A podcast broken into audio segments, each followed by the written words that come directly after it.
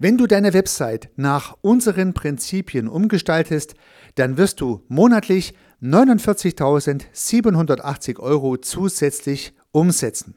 So prognostizierte sein Anbieter in seiner Werbebotschaft. Eine Prognose.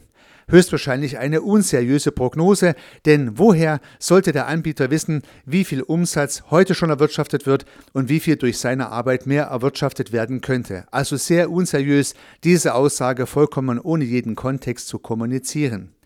Eine Prognose kann also unseriös sein, aber es gibt ja auch seriöse Prognosen und Prognosen im Allgemeinen. Demzufolge lohnt es sich mal einen Blick auf Prognosen und ihre Validität zu werfen und systemische Denkmuster mit der Frage der Prognostizierbarkeit von Zuständen in der Zukunft zu korrelieren. Genau darum soll es heute gehen. Wie valide sind eigentlich Prognosen? Hallo und herzlich willkommen zum Podcast Systemisch Denken und Handeln. Mein Name ist Heiko Rössel.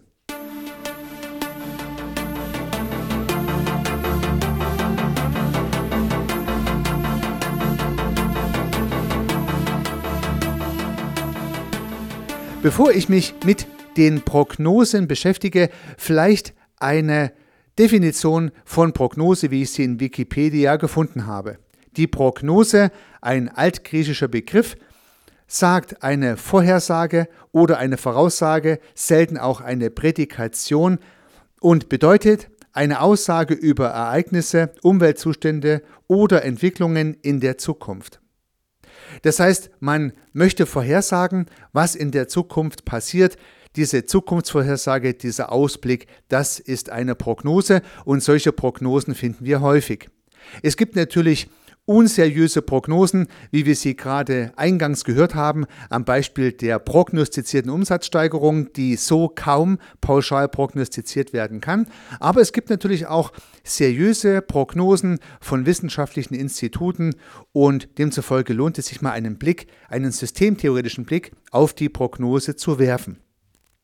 Ich möchte einige systemtheoretische Paradigmen an den Beginn dieser Episode stellen und dann mit der Prognose verknüpfen.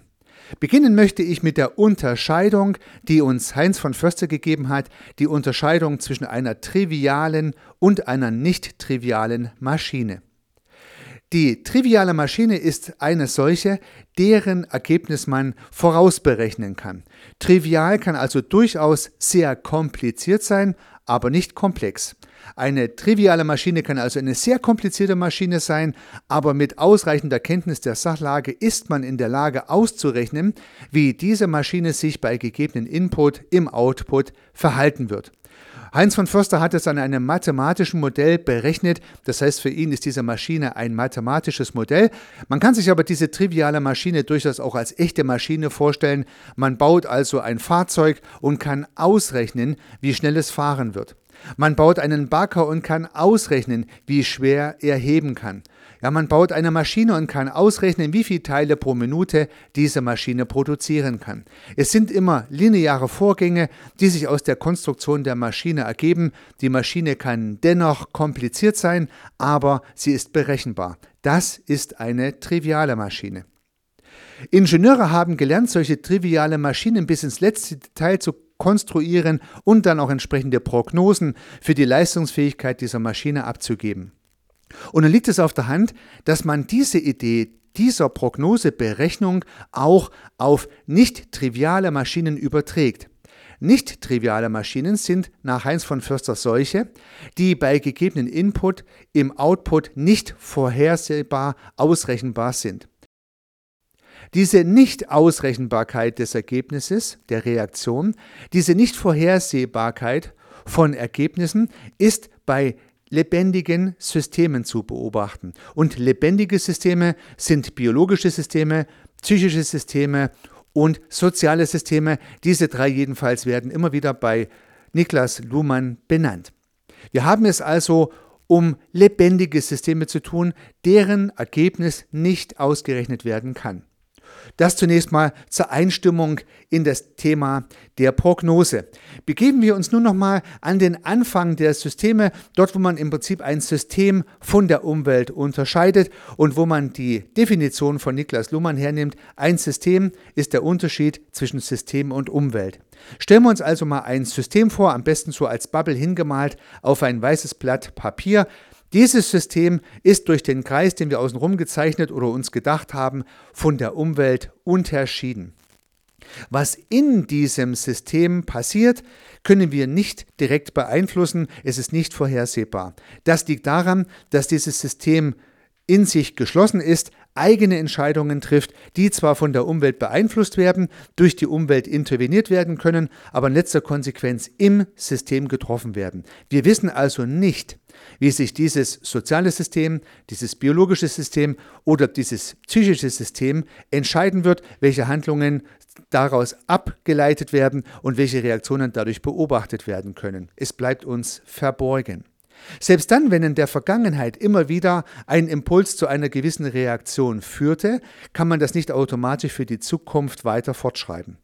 Das mal zu diesem System. Eine Prognose oder sagen wir lieber eine verlässliche Prognose, wie sich dieses System verhalten wird, ist also nicht möglich, wenn es sich um ein lebendiges System oder, nach Heinz von Förster, um eine nicht triviale Maschine handelt. Nun kommt aber eine weitere Komplexität hinzu, und diese Komplexität liegt in der Umwelt. Gehen wir mal von einem sozialen System aus, von einem Kommunikationssystem, welches sich von der Umwelt unterscheidet und als solches beobachtet werden kann. Dieses soziale System, auf unserem Blatt Papier in der Mitte gerade markiert, hat Umwelten, die dieses System beeinflussen, beispielsweise durch sogenannte strukturelle Kopplungen.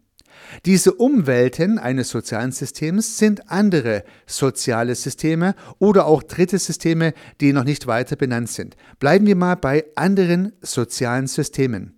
Das heißt, um das von uns betrachtete soziale System herum gibt es jede Menge andere soziale Systeme, die mit der gleichen Operation, nämlich Kommunikation, agieren, für sich selber auch nicht vorhersehbar sind und damit eine unbestimmte Umwelt für unser System darstellen.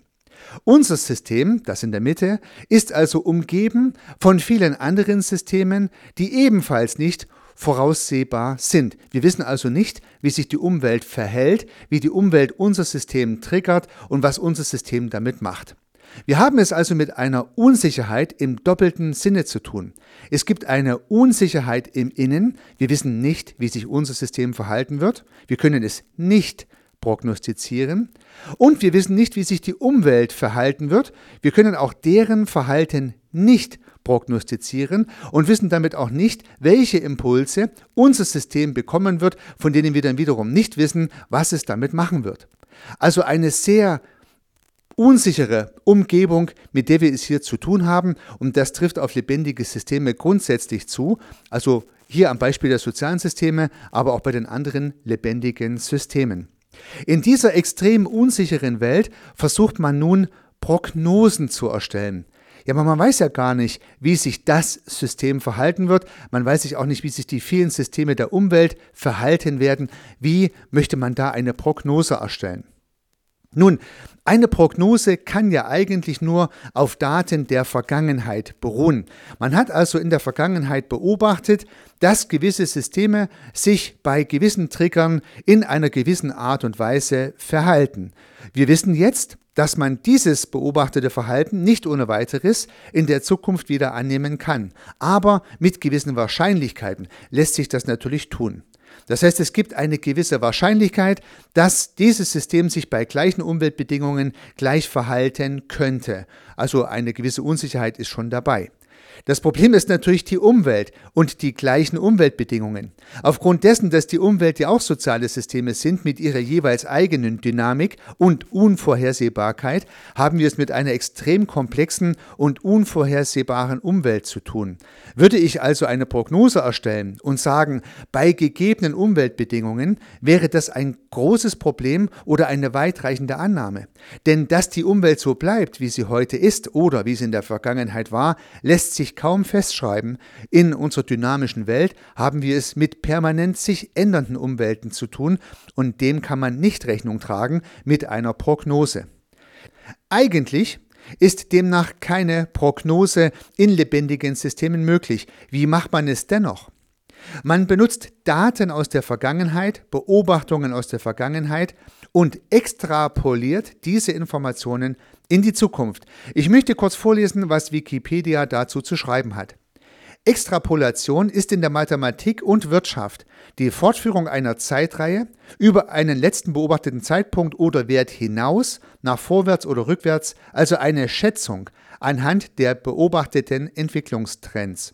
Aha, also man schätzt in einer Prognose anhand des bisher Beobachteten in die Zukunft hinaus. Das kann man wohl tun. Das heißt, man legt ein Lineal an, könnte man sagen, und führt eine Linearität oder auch eine Kurve, die man entdeckt hat, fort. Das heißt, es gibt lineare Entwicklungen, es gibt exponentielle Entwicklungen in die positive und in die negative Richtung, was auch immer.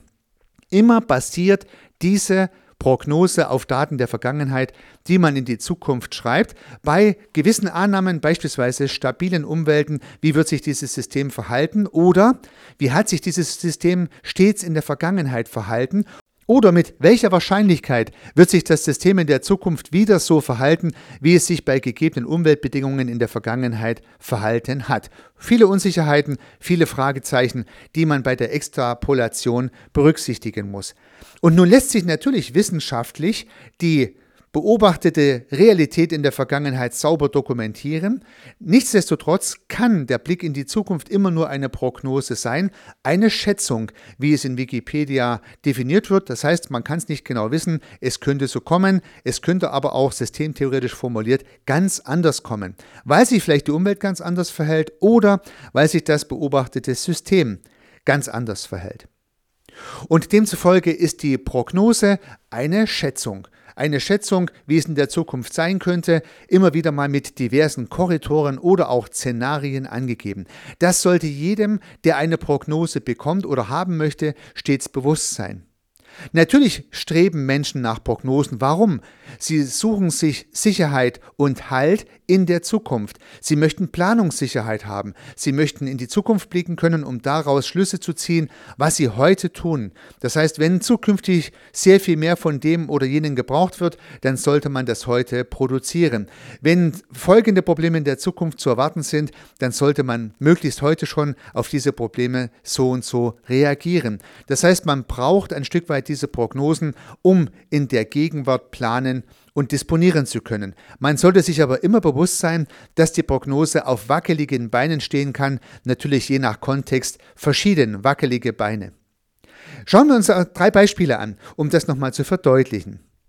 Das eingangs genannte Beispiel der 49.780 Euro monatliche Umsatzsteigerung Prognose dürfte auf extrem wackeligen Beinen stehen, weil der Anbieter dieser Leistung ja überhaupt den Kontext des zu verbessernden Systems überhaupt nicht kennt. Das heißt, er weiß überhaupt nicht, welches Unternehmen das ist, was dieses Unternehmen seither umgesetzt hat, welches Potenzial auf der Website überhaupt liegt, welche Kunden angesprochen werden. Es war eine, naja, sehr, sehr schwierige Werbebotschaft, die in sich aus meiner Sicht unseriös ist, in dieser Absolutheit und mit dieser Berechenbarkeit.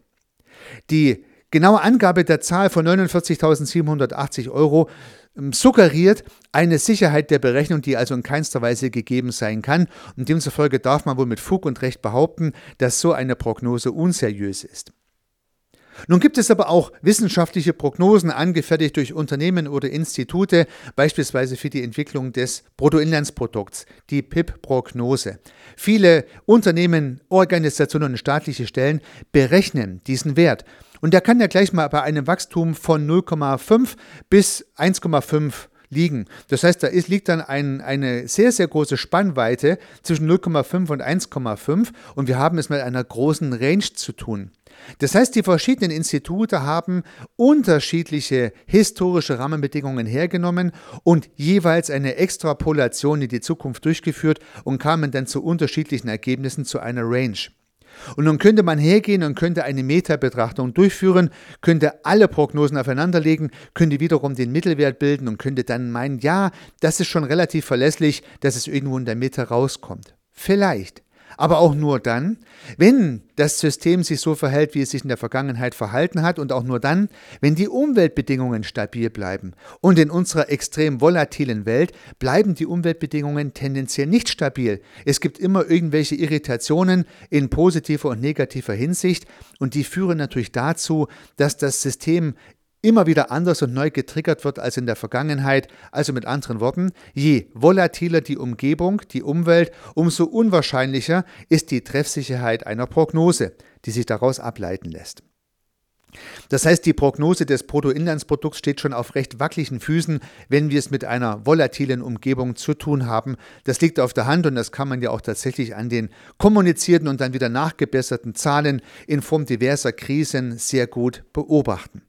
Denn diese Krisen, die keiner voraussagen kann, die kann letztendlich oder die können letztendlich auch nicht in die Prognose einberechnet werden. Genau das ist ja das Problem dieser Prognosen. Nun gibt es eine weitere Prognose, die ich sehr spannend finde, nämlich die Vorhersage von Kursen. Ja, einige Unternehmen, Institutionen, ganze Wirtschaftszweige beschäftigen sich damit vorauszusagen, also zu prognostizieren, wie sich Aktienkurse entwickeln. Nach meinem Dafürhalten und auch mit meiner systemischen Denkweise würde ich sagen, schwierig, denn der Preis der Aktie ist heute genau der, der heute dafür bezahlt wird. Also sprich, heute hat die Börse geöffnet, jetzt können Aktien gehandelt werden, jetzt gibt es Käufer, jetzt gibt es Verkäufer. Alles, was man über diese Aktie weiß, weiß der Markt, wissen die Operanten des Marktes, also die Börsenteilnehmer und demzufolge ist der ermittelte Kurs genau der Wert des Unternehmens zum jetzigen Zeitpunkt. Niemand weiß, wie dieser Kurs morgen sein wird oder in einem Monat oder in einem Jahr. Es lässt sich nicht prognostizieren. Und obwohl sich sehr viele sehr schlaue Leute damit beschäftigen, glaube ich persönlich, dass es keiner wissen kann. Die Prognosen, die aufgestellt werden, sind Fortschreibungen dessen, was man in der Vergangenheit beobachtet hat, in die Zukunft mit verschiedenen Paradigmen. Die einen nehmen fundamentale Wirtschaftsdaten, die anderen nehmen die Charts und analysieren die, aber immer ist die Prognose eine Fortschreibung der Vergangenheit in die Zukunft. Und ich glaube, erfahrene Spekulanten werden einräumen, dass man mit seinen Prognosen durchaus mal richtig liegen kann, aber dass man mit seinen Prognosen auch immer schon wieder mal falsch gelegen hat. Und nun ist es eine blanke Wahrscheinlichkeit, was nun richtig und falsch ist, wie oft es gelingt und wie oft es nicht gelingt. Ich glaube persönlich, hier haben wir es mehr mit Statistik zu tun als mit validen Prognosen. Denn wenn jemand wüsste, wie die Kurse eines Unternehmens oder einer ganzen Region oder eines Wirtschaftszweiges sich tatsächlich entwickeln werden, dann wäre diese Person oder diese Institution steinreich, weil dann würde sie natürlich genau auf diese fallenden oder steigenden Kurse setzen und hätte extreme Vorteile im Vergleich zum Markt und bisher ist das so noch nicht aufgetreten. Das heißt, man kann ja beobachten, dass das so ohne weiteres nicht funktioniert und dass mal jemand richtig liegt, ist bei der Menge der Prognosen ja absolut klar, aus statistischen Gründen. Natürlich wird jemand genau treffen und kann dann hinterher sagen, ich habe euch ja vorher gesagt, kauft die Aktie von ABC, ich habe euch prognostiziert, dass die genauso steigen wird oder genauso fallen wird. Ja, aber da ja jeden Tag zu jeder Aktie zig Prognosen abgegeben werden, liegt natürlich rein Statistik auch immer rein statistisch auch immer irgendeiner irgendwie richtig.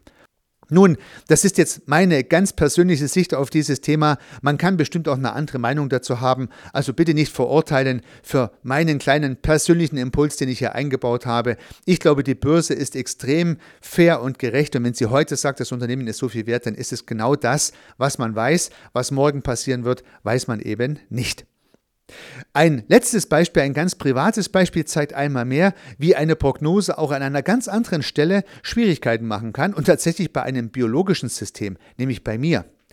Als ich ein junger Mann war, oder in dem Fall war es sogar ein Kind, hat man prognostiziert, dass ich große Probleme mit meinem Skelett haben werde, im speziellen Fall mit meiner Wirbelsäule.